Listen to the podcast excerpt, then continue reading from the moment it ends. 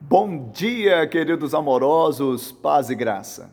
E por meio dele, todo que crê é justificado de todas as coisas, das quais vós não pudestes ser justificados pela lei de Moisés. Atos 13, 39. A lei nunca aperfeiçoou coisa alguma, ela nunca nos justificou. Ela não veio para isso.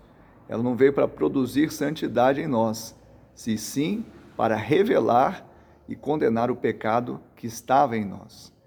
A lei, ela vem para revelar a nossa fraqueza, mas veio também para revelar a santidade de Cristo Jesus. Ela veio para dizer que pecado é pecado e não é bonito ser feio.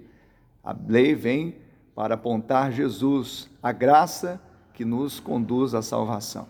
Você tome posse disso, saiba que é impossível, mas Deus pode, basta crer. Que Ele te abençoe e te dê um dia de bênção e vitória, em nome de Jesus.